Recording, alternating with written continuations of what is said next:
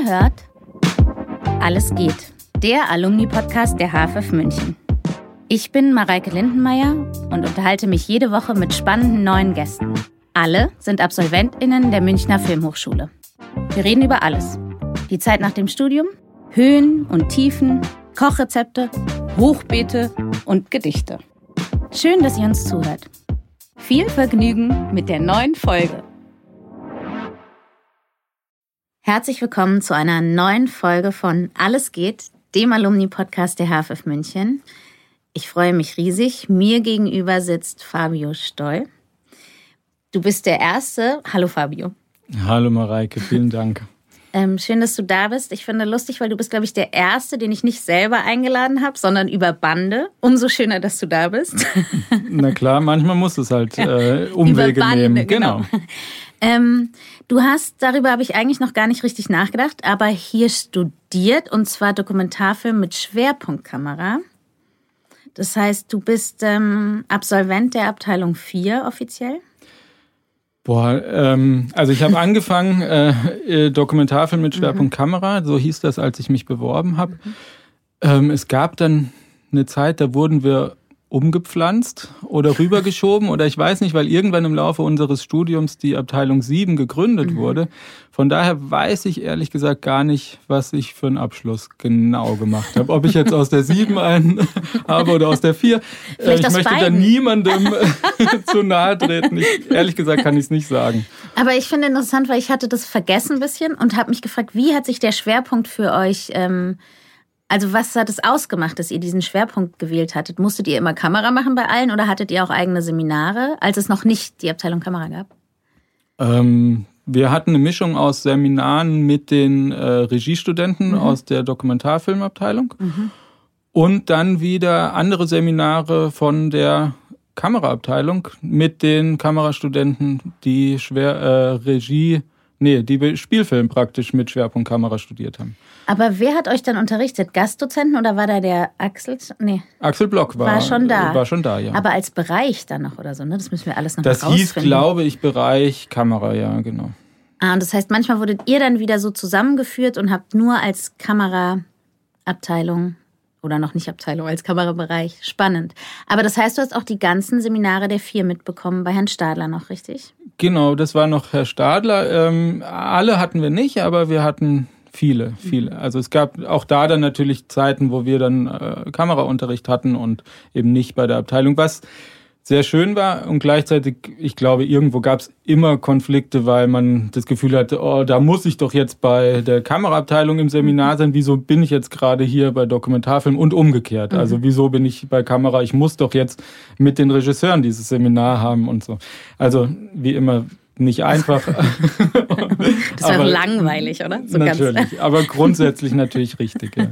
Aber du hast viel mitgekriegt dann natürlich von beiden Welten sozusagen. Das ist natürlich toll.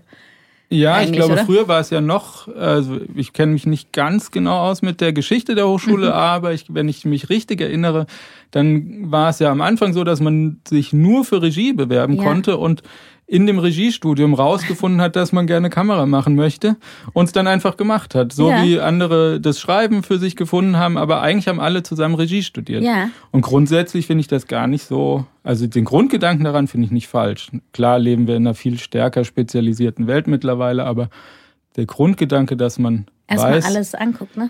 Ja, und auch ähm, praktisch den, wie, was ein Film ist und wie man den jetzt macht, einfach mhm. nicht von vornherein aus nur einer Perspektive betrachtet, sondern erstmal gemeinsam aus der, wie starte ich ein Projekt, wie mhm. schaffe ich das. Vielleicht ist es gar nicht schlecht, denke ich manchmal. Das stimmt. Und es ist interessant, weil es ja gerade immer mehr Studiengänge und immer mehr, genau wie du gesagt hast, Spezialisierungen gibt. So. Das ist echt interessant. Was ist denn bitte Mediendramaturgie? Ähm, das hast du aus dem Lebenslauf, glaube ich, ne? Das, ja, da steht, du äh, warst, bevor du, das steht häufiger da sogar. Sonst hätte ich es nicht gefragt. Aber ich habe das bin da öfter drauf gestoßen, dass du vor der Hochschule Mediendramaturgie. Ja, die Hochschule München hier, die Filmhochschule, war nicht die erste Hochschule, an der ich mich beworben mhm. habe. Ich habe mich zuerst einmal etwas naiv in Ludwigsburg beworben, ähm, mit äh, elf Monaten Praktikum von den verlangten zwölf. Ähm, ähm, das hat erstaunlicherweise nicht geklappt. Ähm, der eine Monat war schuld. Mit Sicherheit nur. nur der eine wird. Ja. Und ähm, danach äh, bin ich nach Mainz gegangen und habe in Mainz an der äh, Universität angefangen zu studieren. Damals noch Filmwissenschaft hieß das. Und ähm, Warum steht da Mediendramaturgie? Weil ich auch da nach dem ersten Semester von Filmwissenschaft zu Mediendramaturgie wechseln durfte. Mhm. Das war ein anderer Studiengang. Man hatte auch da wieder ganz viel gemeinsam, aber wieder nicht alles. Mhm. Und äh, bei Mediendramaturgie durfte man etwas praktischer arbeiten. Filmwissenschaft war mhm. wirklich ganz rein äh, theoretisch. Und Mediendramaturgie, wir durften äh, Radio-Feature äh, machen und anderes. Also es gab einen viel größeren praktisch orientierten Aspekt daran. Und das hast du aber nicht zu Ende gemacht, weil du dann hierher gekommen bist, richtig? Richtig. Ähm, aber mit dem zu Ende machen war es da nicht so ideal. Nee. Ähm, weil da gab es eine Campus TV, hieß das. Mhm. Ähm, witzigerweise sind von der Gruppe, mit der ich damals bei Campus TV in Mainz war, noch andere an Filmhochschulen gekommen. Ah. Ähm, also zum Beispiel Carla Muresan, die war damals in Mainz auch bei Campus TV. Und hat dann auch hier Kamera studiert. Und hat dann hier eben auch Kamera an der Filmhochschule studiert. Aber nicht in eurem Jahrgang, ne? Nicht in Eins meinem Jahrgang, später, genau. Sie kam später ja. und äh, aber auch im Dokumentarfilmbereich. Ja. Also ich glaube auch, als sie angefangen hat, war es noch Abteilung 4 Schwerpunkt Kamera. Ja. Und warum ähm, Schwerpunkt Kamera? Hatte sich das schon abgezeichnet, als du bei Campus TV warst? Ja, ich habe dann dort eben angefangen, habe da eigentlich immer Kamera gemacht, wenn es mhm. ging. Und dann war das so, dass wir, das hieß filmischer Modellversuch. Wir durften für 150 Euro einen Kurzfilm machen. Mhm. Und ähm, da war es so, dass ich zwei Filme als Kameramann schon mhm. gemacht habe für Mitstudenten damals. Und es hat mir eigentlich ziemlich viel Spaß gemacht. Und ähm, da habe ich mich sehr wohl gefühlt. Und dann ähm, ging das eigentlich weiter. Ich glaube, dann war es schon so, dass ich irgendwann angefangen habe, wieder Praktikas zu machen und mhm. war dann beim äh, Kameraverleih in Frankfurt als Praktikant und habe dann so ganz klassisch zweite Kameraassistenz danach gemacht, damals noch auf Film. Also ich glaube, mhm insgesamt irre, irrsinnig viele Rollen 16 mm ein- und ausgelegt und, und wieder ein und, und wieder, wieder ein und wieder aus und äh, hunderte oder tausende Klappen geschlagen. Natürlich, das ist so Toll, danach gekommen. Mhm. Und dort, von dort aus habe ich mich dann hier beworben. Mhm. Also ich musste dann tatsächlich drehfrei bekommen für die Aufnahmeprüfung und ah. das ganze Team wusste, wo ich hinfahre. Oh, unangenehm. Und es war durchaus mit etwas Druck dann mhm. versehen und ähm, bin dann, dann, ganz froh, dass es geklappt hat, weil dann ja. konnte man natürlich mit einem positiven Erlebnis ja. da wieder zurück ans Set kommen. Ja. ja. Ah, toll. Ich finde ja auch, ich bin großer Freund von, bei solchen Entscheidungen, die anstehen, möglichst wenige Leute zu involvieren und zu. aber du hattest ja keine andere Chance. Ich musste es ja sagen. Du also es wollten genau, alle ja. wissen, wo, warum, warum ist der nicht da hast. und warum müssen wir uns jetzt irgendwie darum bemühen, dass da ein Ersatz herkommt und Nur damit das du für fast eine Woche ja, genau. und so. Also das war das nicht so gut. leicht. Aber es ist ja gut ausgegangen. Ja. Aber das heißt, auch bei dir war es eigentlich so, es gab nie einen anderen Berufswunsch. Du bist nicht mit 25 umgeknickt und hast gesagt, ah, es gibt ja auch Film, sondern es war, du warst relativ zielstrebig in der, ich möchte zum Film und. Ja, es gab so ein Erlebnis. Ich habe äh, während mein Zivi in äh, Mittelamerika gemacht, mhm. war da zwölf Monate und habe mhm. da eine Mini-DV-Kamera damals äh, mhm. irgendwann geschenkt bekommen, geschickt bekommen, hatte die dort. Mhm. Und habe dann sehr unbedarft angefangen, da mhm. einfach drauf loszufilmen, irgendwelche Menschen, mhm. mit denen ich halt mehr oder weniger zusammengelebt habe. Oder halt dann auch ähm, andere, die wir besucht haben. Und dann habe ich gemerkt, dass in dem Moment, wo die Kamera da war, die Menschen völlig anders zu mir waren und mir völlig andere Dinge erzählt mhm. haben. Und dann war das so einschneidend, dieses Erlebnis, dass ich sie weggepackt habe und Jahre nicht mehr angerührt. Und ähm, das aber einfach sehr, weil das so eine, das war enorm, wie das Menschen verändert hat. Die man dachte, man kennt sie und dann schaltet man das Gerät an, es kommt was völlig anderes. Mhm. und ja, dann ist er, glaube ich, erstmal verschwunden und dann nach und nach irgendwann hat es mich da wieder hingezogen. Mhm. Und wir haben ganz kurz schon darüber geredet, um das geht jetzt ganz kurz weg vom Film, aber du kannst tauchen, du hast einen Tauchschein. Das heißt aber erstmal unabhängig vom Film passiert, sondern aus, nee, auch nicht. Nee, das war eben in der Zeit, als ich äh, Kameraassistent war. Mhm. Das war ich lange bei einer ZDF-Serie, die an der Ostsee gedreht wurde damals. Ah, bei welcher? Küstenwache. Ah, Küstenwache. Ja. es gibt gar nicht so viele andere. Nee, doch, es gab doch noch mal so Hallo Robby oder sowas. Gab es auch. Ja, war das nicht auch irgendwo da? Bestimmt. Aber also brauchte auch Wasser. Die brauchte auch, genau. okay, gibt es keine Küstenwache mehr? Ich glaube nicht. Nee. Okay. Bin ja. mir aber nicht sicher. Aber mhm. ich glaube, es gibt es mhm. seit ein paar Jahren nicht mehr. Mhm. Ähm, das war dort und wir hatten ab und zu Unterwasserdrehtage, so mhm. einmal im halben Jahr oder zweimal im halben Jahr gab es das dann. Und damals war das so, dass ich gesehen habe, der Kameramann, der hat sich dann neben dem normalen Dreh dann in seinen Anzug geworfen und äh, sollte tauchen und das war ziemlich schwierig. Und das hat auch nicht immer so gut funktioniert. Und es gab einen Rettungstaucher, der mhm. das alles immer betreut hat und der hatte eine Tauchschule. Und dann war ich da ja Ewigkeiten an der Ostsee und man muss ja irgendwas in der Freizeit auch machen. Es sind ja nicht so viele Leute mit einem da und vor allem keine Freunde so aus der Heimat. Und dann habe ich halt angefangen, bei ihm einfach einen Kurs nach dem anderen zu machen. Mhm. Und äh, irgendwann haben natürlich die Leute von dem Team, also die Produzenten auch mitgekriegt, da gibt es jemanden im Team in der Kameraabteilung, mhm. der ist eigentlich die ganze Zeit, wenn er frei hat, irgendwo unter Wasser. Mhm. Und äh, dann war irgendwann die Frage, willst du nicht ähm, runtergehen und tauchen und Kamera machen, wenn wir wieder so einen Unterwasserdrehtag haben? Aber die haben doch nicht diesen normalen Kameramann, der gar nicht tauchen konnte, darunter geschickt vorher. Doch. Der konnte schon tauchen, aber das ist ja so, dass du beim Tauchen, das ist ja, man kann es vielleicht mit Steadicam vergleichen, ne? Das machst du ja beim Film auch nicht, weil du mal einen Kurs gemacht hast und dann äh, einmal im Jahr das Gerät umschnallst und sagst, nee, ich kann jetzt auch Steadicam. So, also es ist ja dann doch Kommt eine etwas speziellere. ja, oder den Film, den man ja, macht. Ja, genau, eben.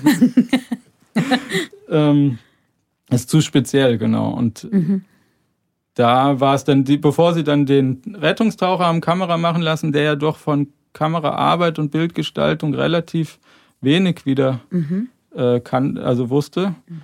ähm, durfte ich das machen. War sehr schön. Sind, ja, ich finde toll, weil es zeigt sowas, wie sich so Dinge manchmal so fügen, ne, über so verrückte Entscheidungen, die man mehr nebenbei getroffen hat, aus einem anderen Ansatz heraus eigentlich, die dann so. Aber ähm, ist vielleicht eine naive Frage, aber wird die Kamera einfach nur in eine wasserdichte Case oder Hülle gepackt oder gibt es extra Unterwasserkameras dann da? Die werden einfach. Also wir hatten ähm, so ein uraltes aus, wahrscheinlich Gusseisen, also war wirklich irre schwer, wirklich? war orange, äh, ganz berühmt, weil jeder, der das mal gesehen hat, vergisst nie wieder, wie das aussieht. Also irre groß, äh, Gebaut ganz schwer, wie so ein kleines gegossen, U-Boot? Ja, oder so ein Motorblock. Ah, okay. Toll. Und ähm, dieses Teil, äh, da kam die rein, war ja damals noch eine Filmkamera. Mhm. 16 mm ja. Film wurde da reingebaut und dann ist man damit runtergetaucht. Ja. Es war auf jeden Fall kein Problem runterzugehen, weil man eher, dass man langsam runtergeht, oder? Ähm, Ja, das ist jetzt wieder sehr technisch. Das ja. ist, dieses Gehäuse ist ein sogenanntes Festgehäuse, also ganz starr. Das heißt, das ist ähm, in dem Moment, wo es im Wasser ist, im Idealfall neutral. Das heißt, die geht weder unter noch steigt sie auf, weil die Luft äh, immer gleich viel, also das Volumen ist konstant und darüber. In der Hülle. Genau, die Hülle, wenn man so ein, es gibt so Tauchtaschen, die sind mhm. dann so aus äh, anderem Material, mhm. Kunststoff oder mhm. irgendwie Segeltuch oder also ganz dichtes Material natürlich, aber die sind komprimierbar. Das heißt, auch die Luft da drin mhm. wird, wenn der Wasserdruck zunimmt, komprimiert und mhm. damit mit den Teilen ist es irre schwer, an der Wasseroberfläche unterzutauchen. Mhm weil ah, gar keine, ja. gar kein Wasser da ist, was das komprimiert. Das heißt, man hängt sich da mit aller Kraft dran und versucht es irgendwie ja. unter Wasser zu ziehen. Und wenn man dann mal zwei, drei Meter tief ist, dann fängt das Ding an von alleine zu sinken oder ist so zusammengedrückt worden, dass äh, die Hülle anfängt, die Tasten zu drücken an Kameras. Ah. Auch ganz toll. Klingt nach einer irre guten und wichtigen Erfindung. ja, ist sehr günstig. Ach so. Ist sehr günstig und, und äh, ich ja. war tatsächlich mit so einer auch schon äh, im Wasser. Es ist immer ein bisschen experimentell und interessant, aber funktioniert natürlich Am auch. Am Ende auch, ja. Dann das ist toll, jetzt können wir den nächsten Bogen spannen zu deinem Film 01, ist es richtig? Der heißt Ohne Atem. Ja, war damals hieß es Kameraübung bei uns noch. Ah, ne? Mhm. Und ähm, war, also wir hatten eine Schreibübung in der Abteilung 4. Das war mhm. wieder so ein Seminar, was wir mit den Regisseuren zusammen hatten. Mhm. Und da musste man irgendwas schreiben. Und dann äh, zu der Zeit war ich äh, tatsächlich nicht viel tauchen, weil ich hier in München angekommen war. Mhm. Und dann war es Winter, glaube ich. Also fürs Tauchen beides nicht ideal. Ähm, war aber dafür immer noch relativ viel Schwimmen und dann habe ich einfach so eine kleine Schreibübung übers Schwimmen gemacht. Mhm. Und habe halt so, wie das sich so anfühlt, was für Bilder da im Kopf sind und so. Mhm. Das war die Schreibübung. Dann kam irgendwann diese Aufgabe, ja, es gibt ja da diese Kameraübung und ihr dürft auch eine machen. Als Kamerastudenten mhm. durften wir dann auch, wenn wir wollten. Und ähm, dann habe ich die wieder rausgekramt und habe die umgearbeitet irgendwie zu einem Film, ja. Aber da geht es doch nicht nur ums Schwimmen, oder? Da geht es doch um. Ich dachte, es geht um einen Apnoe-Taucher, richtig? Ja, der kam natürlich dann dazu, dazu. weil das äh, im Schwimmen, äh, Schwimmen war nur der Anfang oder das Eintauchen war. Und das war eben von der Schreibübung dann bei dem Film selber, war das Interesse längst weitergewandert schon wieder. Und dann kam ich, ich weiß gar nicht, wie ich zum Apnoe-Taucher kam, ehrlich gesagt, weiß ich es nicht mehr. Aber das heißt, dieser Film, ich muss gestehen, ich habe ihn nicht gesehen, aber das heißt ja, der spielt auch unter Wasser. Ja, der hat drei Teile ganz grob. Mhm. Ähm, der erste ist an Land in einem einfachen Zimmer. Das sind Atemübungen, wie der Taucher sich vorbereitet. Mhm. Dann gibt es einen Teil unter Wasser, wo er spielerisch äh, unter Wasser ist. Mhm. Und dann gibt es den zweiten oder letzten Teil unter Wasser, wo er am Grund des Schwimmbeckens liegt und so lange die Luft anhält, wie er kann. Ah, ist es aber im Schwimmbecken, ist nicht in freiem Wasser. Der, nee. Ja. Im Dantebad ah. in München. Oh, ich mag das Dantebad sehr gerne im Außenbecken natürlich, ja. weil aber im warmen Außenbecken, hoffentlich, weil es war Winter, hast du gesagt. Es war Winter und äh, man musste ziemlich aufpassen, weil man war, ich glaube, mit den Handschuhen und mit den Händen wäre man außen an den Griffen festgefroren. Das waren, glaube ich, minus zwei oder minus drei mhm. Grad draußen an der Luft und und aber du hattest natürlich auch keinen Schauspieler, sondern einen echten Apnoe-Taucher. Genau, das war Teil der Recherche. Mhm. Da bin ich die deutsche Apnoe-Szene und die Österreicher durchgegangen und habe versucht, mit denen allen zu sprechen. Und dann gab es ein paar, die standen mir nur für ein Gespräch zur Verfügung und mhm. bis ich dann einen gefunden habe, der auch für den Film mitmachen wollte. Ja. Hast du je im Rausch der Tiefe gesehen? Ähm.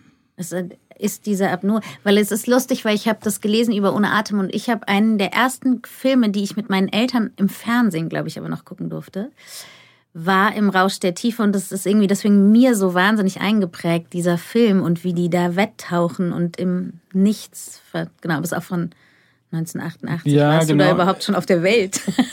Ja. okay, jetzt habe ich mich kurz sehr alt gefühlt. Nein. Gut. Nein, aber es ist ein toller Film. Also irgendwie ja, hat es, ja. Aber bei mir kam es, also bei mir kam es ja nicht über einen so, Film. Ich habe ihn, ja. wenn überhaupt danach, dann irgendwann mal gesehen. Mhm. Ähm, aber davor nicht. Also die Idee mhm. kam, kam aus dir, einer ganz anderen ja. Äh, Richtung, Ecke, ja. genau. Aber und gehst du jetzt noch tauchen, so als Hobby? Ähm, nur noch mit Luft anhalten, wenn wir Urlaub machen, mhm. irgendwo am Meer, ja. Aber es ist nach wie vor total faszinierend, finde mhm. ich. Ich finde auch. Ich bin. Aber gilt, muss man nicht den Tauchschein immer erneuern alle paar Jahre irgendwie? Oder zählt der? Das erinnere ich irgendwie nicht. Ähm, ich war jetzt vor, tatsächlich für ein Hochschulprojekt, habe ich für mhm. andere die Unterwasserkamera nochmal mhm. gemacht. Das ist aber auch schon ein paar Jahre wieder her in Kroatien. Und da war es so, dass ich einfach einen Probetauchgang davor, am Tag davor gemacht habe. Aber ohne Tauchlehrer oder Lehrerin? Nee, mit dem Tauchlehrer. Ja, ja, okay. Man geht ja sowieso nie alleine rein. Ja. Aber ich dachte immer, man braucht so einen Stempel nochmal, dass man nochmal, aber hattest du ja dann, wenn es mit Den oder so offiziell, dann, genau. ja. Aber würdest du, also gibt es Leute, die spezialisiert darauf sind, nur Unterwasserkamera zu machen? Aber das ja. ist jetzt bei dir gar nicht so, oder? Nee, weil wenn du weitergelesen hast im Lebenslauf, dann siehst du ja zumindest eine Sache, die relativ typisch ist für mich, dass es bei einer eine Sache, Sache nie bleibt. ich dachte gerade, ich habe irgendwas hat Tauchallergie bekommen nein, oder so nein, überlesen. Nein, nein, aber es ist Neoprenallergie, konnte nie wieder. Wäre ungünstig, nee. total richtig. So. Aber es ist ja wirklich ähm, auch da, ich glaube, wenn man das dann beruflich machen will und nur, das ist schon sehr hart, weil da muss man sehr hinterher sein, dass man wirklich alle Jobs auch kriegt, sind jetzt auch nicht so viele. So viele ne? Wir ne? erzählen ja nicht jeden Film unter Wasser. Aber wären das nicht auch viele so Dokumente, so Tierdoku wirklich ganz klassisch? Das ist doch auch, oder? Ja, und da, aber ich glaube, dass in dem Bereich man dann ja für den eine Art Film lebt, oder? Also, also das ist jemand, der macht, der wohnt ja. wahrscheinlich da um die Ecke und ja. der muss dann äh, eigentlich immer da sein. Oder dieser tolle äh, Film, den es mit dem Oktopus gab, den jetzt vor ein paar Jahren auf Netflix. Ach so, nee. Den, ja, ich kenne nur das den gab es so nicht. Liebesbeziehung so oder so. Es erzählt, ist erzählt wie ah. eine Liebesbeziehung zum Oktopus. Ah. Eigentlich sehr schön. Ah, nee, ich kenne nur noch, es gab doch so einen Oktopus, der irgendwelche Ergebnisse getippt hat, oder? Bei irgendeiner. Das ist Bestimmt, das sind ja. unglaublich kluge Tiere. Wieso sollten die nicht auch tippen können? Nein, gut, aber jetzt hast du es selber gesagt, du hast, das stimmt, es gibt ganz viele. Ich habe auch gesagt, dass ich möchte über ähm, viele unterschiedliche Sachen. Jetzt waren wir lange beim Tauchen, aber was bedeutet er ist verantwortlich für Lichtsetzung und Fotoscan des immersiven Spiels Blautopf. Also darunter kann ich weiß, was der Blautopf ist. Das finde ich ehrlich gesagt gar nicht so weit weg vom Tauchen, aber gut.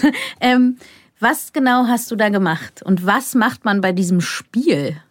Genau, bei dem Spiel Blautopf VR, mhm. ähm, das ist ein praktisch ein virtuelles Spiel. Das mhm. heißt, ich brauche eine Brille, äh, mhm eine VR-Brille mhm. mit Head-Tracking, wie das so schön heißt. Das heißt, ich setze die auf, habe zwei Controller und mhm. habe noch so Stationen im Raum, die praktisch mich erkennen und genau wissen, wo im Raum ich mich befinde und wie ich gerade gucke. Mhm. Und dadurch kann ich dann durch die virtuellen Räume mich nicht nur an einer Stelle umdrehen, sondern durchlaufen. Mhm. Ähm, und für dieses Spiel, wenn man das an einem Raum oder in einem Ort spielen lassen möchte, den es tatsächlich gibt, muss man ja irgendwie diesen Raum digitalisieren und das ist dieses Fotoscan. Mhm. Und äh, bei dem Fotoscan ist es so, dass man das Licht am besten teilweise vorher setzt und teilweise so beleuchtet, dass man es nachträglich im Computer beleuchten kann, den Raum. Okay, aber warte, hast du den Blautopf beleuchtet? Nee, die, es gibt, den der Blautopf ist der Eingang, einer von zwei Eingängen zu einem unterirdischen Höhlensystem.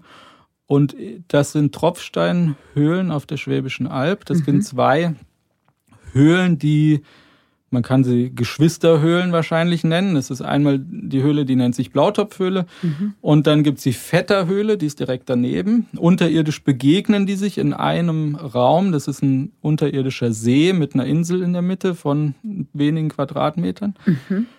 Und ähm, der eine Eingang durch den Blautopf ist tatsächlich tauchend. Das heißt, es mhm. gibt Taucher, die im Blautopf abtauchen, dann durch diese Höhle, die geflutet ist, in Anführungsstrichen, tauchen, bis sie dann in diesem See wieder auftauchen. Der See hat den schönen Namen Wolkenschloss, das ist eigentlich ganz schön. Mhm. Ähm, und dann gibt es die Leute, die über die Vetterhöhle reingehen, da äh, klettert man so 30 Meter Leiter nach unten und geht, also ich glaube, bis zu dem Wolkenschloss sind es fast zwei Stunden, wenn ich mich richtig erinnere. Durch Höhlen kriechend, laufend, wie auch immer. Aber und wo hast du jetzt, also was spiele ich? ich wenn ich jetzt Blautopf spiele, würde ich durch den Blautopf tauchen. Aber das heißt ja, du musst irgendwann auch mit einer Kamera durch den Blautopf getaucht. Nein. Nee, das ist äh, gefaked. Das heißt, die haben praktisch, es gibt den Blautopf als, ich glaube, 360 Grad Video ah. über Wasser. Ja. Und dann gibt es ein Abtauchen. Und dann haben sie aus der Geometrie der Höhle Teile genommen, und daraus so ein Tauchsequenz gebaut. Also man taucht tatsächlich, man hat einen Scooter, hält sich an einem Scooter fest, mhm. der zieht einen mhm. dann unter Wasser durch diese Gänge, bis man da auch auftaucht und auf dieser Insel ankommt, ja. Aber und Ziel des, also wo für wen ist so ein Spiel? Für Leute, die es einfach sehen wollen? Man hat ja keine Aufgabe sozusagen, oder? Ja, man re löst Rätsel, man sammelt äh, ah. Sicherungen, äh, bringt Lampen wieder zum Funktionieren. Also es ist ein klassisches, ich meine, früher hätte man das wahrscheinlich als Adventure ja. bezeichnet. Das sind so ganz simple Aufgaben, die gelöst werden und Rätsel, die gelöst werden. Da erfährt man ein bisschen was über Mythologie. Also da gibt es dann so Feenwesen und Ah. So Sachen, ja. Okay, spannend irgendwie. Das ist übrigens fällt mir dabei an, das letzte, was ich auf YouTube, glaube ich, mir gezeigt wurde, waren Leute, die mit Brillen in Sachen reinschlagen oder gegen Wände laufen, weil sie es nicht, ähm, ist ja wahnsinnig witzig. Aber genau, nein, ist ja auch witzig, aber verrückt. Ich kann das nicht so gut aushalten. Wie findest du so Brillen? Geht relativ gut, mhm. ähm, aber natürlich nicht lang. Also so ja. 10, 15, 20 Minuten geht ziemlich gut. Mhm. Witzig fand ich es manchmal, wenn man da bei dieser Eintauchsequenz, ich glaube, wenn man das filmen würde, weil man geht mit dem Körper ja irgendwie mit, weil man das Gefühl hat, man muss irgendein Ach, Gleichgewicht stimmt. Äh, wiederherstellen mhm. oder so. Und das ist ziemlich lustig, glaube ich, wie die Posen dann sind von den Menschen, die es gerade spielen für die Leute, die daneben stehen, sicherlich spannender als für einen selber nochmal. Ja, klar. Aber stimmt, das war auch bei diesen Videos. Ich finde so verrückt, wie der Körper auch ausgeschaltet wird, ne? dass der gar nicht, dass man wirklich nicht mehr das um sich rum. Okay, und vom, jetzt versuchen wir mal weg vom Wasser, okay? Mhm. Hin zu, vielleicht zu, es gibt Oper und Theater auch in deinem Leben. Mhm. Ich fand auch das einen irrsinnigen Satz, worüber ich lange nachgedacht habe. Und zwar, ähm, das visionäre Musiktheaterprojekt. Wir reden vom Theater Darmstadt und das Stück heißt Dichterliebe, richtig? Greift den assoziativen Strom der Musik in filmischen Bildern auf. Mhm. Das wow. muss eine Kritik sein wahrscheinlich, oder? oder haben wir das geschrieben? Nee, das steht auf der Seite von der... Äh, ah ja, Werbetext. Vom, genau, ja, okay. ja. ja. Findest du, es klingt kritisch? Nee. Ach so, du meintest, nee. weil ich die. Nee, genau. Nein, es ist keine Kritik. Es war auf der Seite vom mhm. Theater Darmstadt, glaube ich. Naja, das Projekt ist unser, also unser sage ich, weil ich das natürlich nicht alleine gemacht mhm. habe. Im Theater gibt es auch, äh, arbeite ich auch wieder dann für Regisseure oder Regisseurinnen. Mhm. In dem Fall äh, für Franziska Angerer. Mhm. Und das war sozusagen unser Corona-Projekt. Sie hatte eigentlich einen musikalischen Abend äh, vorgeschlagen bekommen, eben Dichterliebe mhm. von Christian Joost. Und ähm, der konnte ziemlich sicher, ich glaube 2020, ne, ganz am mhm. Anfang war das, ähm, der konnte nicht stattfinden. Und dann ähm, haben wir uns zusammengesetzt und haben überlegt, okay, was können wir denn eigentlich machen? Und so in diesem Leichtsinn haben wir gesagt, naja, dann machen wir halt einen Film. Aber was sieht man in diesem Film? Wir haben das dann so gemacht, da, da, mischt sich, da mischen sich ziemlich viele Ebenen. Es gibt die Ebene, wo wir äh, gedreht haben, wie die Aufzeichnung zustande gekommen ist. Das heißt, mhm. da sehe ich ein Orchester sitzen auf der Bühne, da ah, mhm. sehe ich ein, einen oder nacheinander verschiedene Solisten ans Mikrofon treten, mhm. die ihre Gesangsparts ein, mhm. einsingen. Und das ist sozusagen sehr dokumentarisch die Ebene, ne? einfach die Aufnahme selber. Dann waren die Musiker dazu bereit, zu ihrer Aufnahme Playback zu spielen. Das heißt, wir haben dann uns einen kleinen Raum bauen lassen von, also wie ein Szenenbild bauen lassen mhm. und haben dort einzelne Musiker nochmal Sachen spielen lassen. Mhm. Und dann gibt es assoziative Bilder dazu. Das heißt, es gibt dann Spielszenen mit den Solisten Mhm. Die also Sänger Spielszenen sind eigentlich oder Performat oder? sind mhm. natürlich nicht in mhm. dem Sinne Spielszenen, sondern mhm. eher performative Momente, wo sie irgendwelche Dinge tun, ja. Und was die singen, sind das, es sind, ähm, das ist ja vorgegeben. Das ist ja genau, es sind doch, ähm, aber das ist irgendwie eine Umdichtung oder so. Was hat der nochmal? Der hat Schubert, Schumann, Schumann, ne? Schumann-Lieder umgedichtet, ne? Genau. Aber und das heißt, die Musikstücke sind einfach dieses Dichterliebe und es wäre normal ein ganz normaler Konzertabend gewesen. Mhm. Und ihr habt das Orchester gefilmt, die einzelnen und das alles zusammengeschnitten über anderthalb Stunden. Ja, ich glaube, es sind oder eine, über, gute, ja. eine gute Stunde, ja. Und ist es das einfach, dass man das abrufen kann irgendwo oder war das zu bestimmten Abenden, wurde es gezeigt und ge. Das hatte zuerst Online-Premiere, ja. Mhm. Ähm, und dann stand aber schon fest, dass es auch live wieder möglich sein wird. Mhm. Und dann war die nächste Herausforderung, dann haben wir, hatten wir diesen ah, Film mhm. und dann hieß es, naja, aber kann man das nicht live machen auch? und dann habe ich mich hingesetzt und habe diesen Film zerschnitten wieder. Und der Dirigent hat ihn praktisch im Konzert über so einen Knopf wieder zusammengefügt. Damit, weil wir ja so präzise auf die Musik geschnitten hatten teilweise.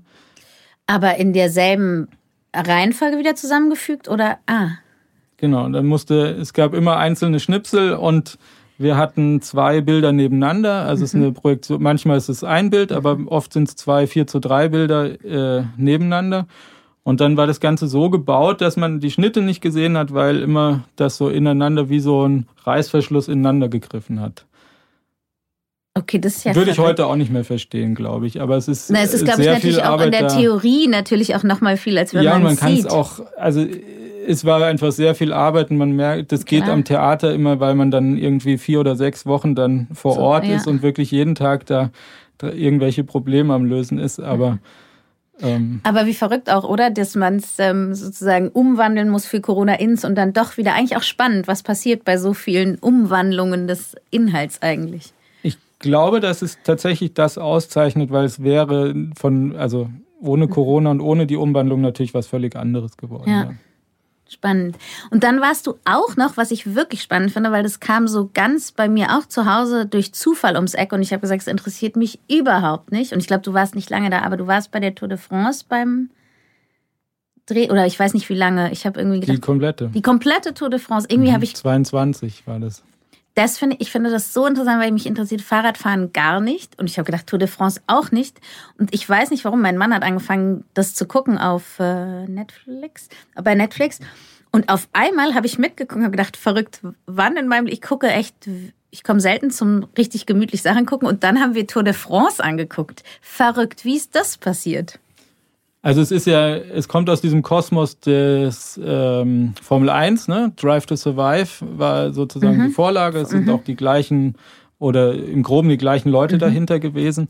Und ähm, deren Projekt, das, was da an Anstand war, Tour de France. Und das hat ja die Komplexität, dass es einfach, ich glaube, insgesamt sind es 18 oder 23 Radteams, die mhm. da antreten. Ne? Also ist es ist ein Sport, der ist äh, mit anderen Sporten eigentlich Arten sehr schwierig zu vergleichen, mhm. weil auch dieses ganze strategische 18 Teams, mhm. äh, jedes Team hat acht Fahrer ich finde das alleine, bis man so versteht, hä, wer jetzt wen, und ich meine, ich habe keine Ahnung davon, wirklich, muss sagen, ne? Aber dann alleine den Ansatz, dass man versteht, wer lässt jetzt wen nach vorne, wer muss jetzt welchen Windschatten, wie, wo, was ist jetzt gut. Ich habe immer am Anfang nicht verstanden, warum ist das jetzt gut für dieses Team und so. Aber alleine finde ich, dass die geschafft haben, dass jemand, der keine Ahnung davon hat, ja, und keine, eigentlich auch kein besonderes Interesse, ich fand's so, ich konnte nicht aufhören zu gucken, wirklich. Ja, das ist, also, also das muss ich auch sagen, denen ist das, ist es unheimlich gut gelungen, das so aufzubereiten, dass man das sehr gut gucken kann. Es ist total unterhaltsam. Eben, man versteht ja. die ganzen Geschichten daran total gut. Ja. Man wird äh, schön mitgenommen auf so eine extrem rasante Fahrt. Ne? Also das Tempo von der Serie ist ja auch richtig Irre. hoch. Also mhm. es ist wirklich ähm, ähnlich vergleichbar wie diese Geschwindigkeit von den Radfahrern der Abfahrt. Ne? aber das habe ich mich gefragt, wo konntet ihr sein als Drehteam? Also, weil wo passt man da rein in diesen ganzen, dieser Ablauf ist so eng und so voll. Wie kann man da, wie kann man Aufnahmen machen? Ähm, unsere Aufgabe war es, in den Teams zu sein. Also wir waren tatsächlich mhm. ähm, acht Mini-Teams mhm. und jedes Team war zuständig für ein Radteam. Und Mini heißt Kamera, Ton aus. Ja, okay, ja. Genau, Kamera, Ton aus. Ähm, und da, so waren wir eben zugeteilt. Ähm, Dramaturgie und Regie ist vorgegeben vom Rennen, im weitesten Sinne, ja. sage ich jetzt mal. Und ähm, wir hatten natürlich Leute, die sozusagen diese Schaltzentrale waren, mhm mit denen man dann im ständigen Austausch war. Ähm, wo steht mein Team in der Geschichte gerade? Spielen sie überhaupt eine Rolle? Was mhm. können sie heute reißen? Worum geht's für die heute? Mhm. Ähm, und das äh, war natürlich total spannend. Also ich durfte auch die Vorbereitung machen. Also wir mhm. waren ja acht Teams, aber äh, zur Vorbereitung waren wir dann einmal mit, einer, mit eben auch den Leuten von der Schaltzentrale, nenne ich es jetzt mal, mhm. bei dem äh, Dauphiné-Rennen. Das ist ja so ein Rennen in Frankreich, wie so eine Mini-Tour de France, mhm. auch über fünf, fünf, sechs Tage. Und haben uns da die ganzen Abläufe angeguckt. Und wo kann man überhaupt sein?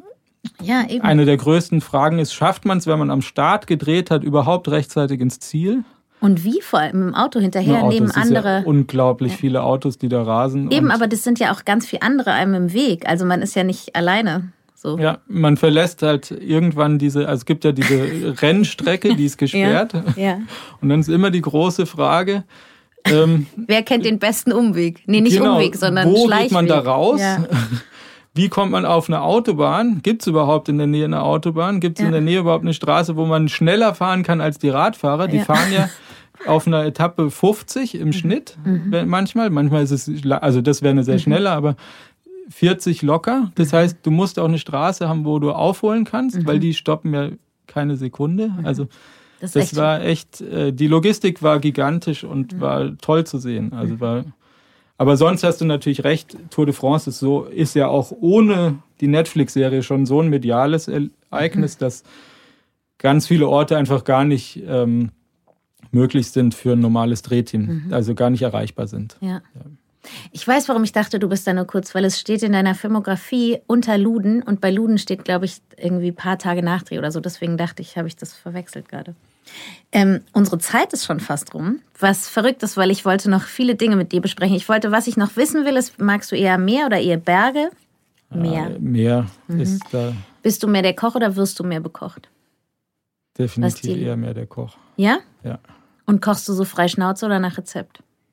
Frei Schnauze. Mhm. Und so als Entspannung und gerne wirklich für oder? Beides tatsächlich. Also mhm. angefangen habe ich, da das hat ähm, meine Frau immer gesagt, du kochst immer dann, wenn Zeit ist.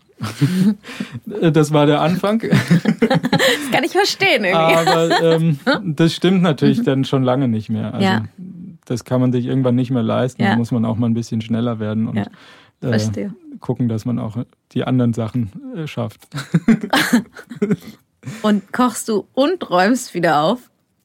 Gan ja, okay. ich bin da ganz, nein, ich bin da wirklich ganz, äh, ganz streng, weil ich eine, ich habe in meiner Jugend mal in der Küche gearbeitet äh, ah, zum, mhm. als Taschengeldverbesserung. Ja. Und das hat mich unglaublich fasziniert, diese Effizienz. Äh, da schaffe ich natürlich heute nicht äh, mehr, also bin ja. ich nicht mehr so schnell, aber dieses äh, während dem Kochen eigentlich alles schon wieder sauber zu haben, finde ich eine tolle Sache. Ja. Finde ich auch. Und das, was ich ja immer zum Schluss frage, ist, wenn du jetzt heute nochmal anfangen würdest, hier zu studieren. Oder ja, was würdest du sagen? Nehmt ernst, nehmt nicht ernst, macht, wenn ihr jetzt hier seid.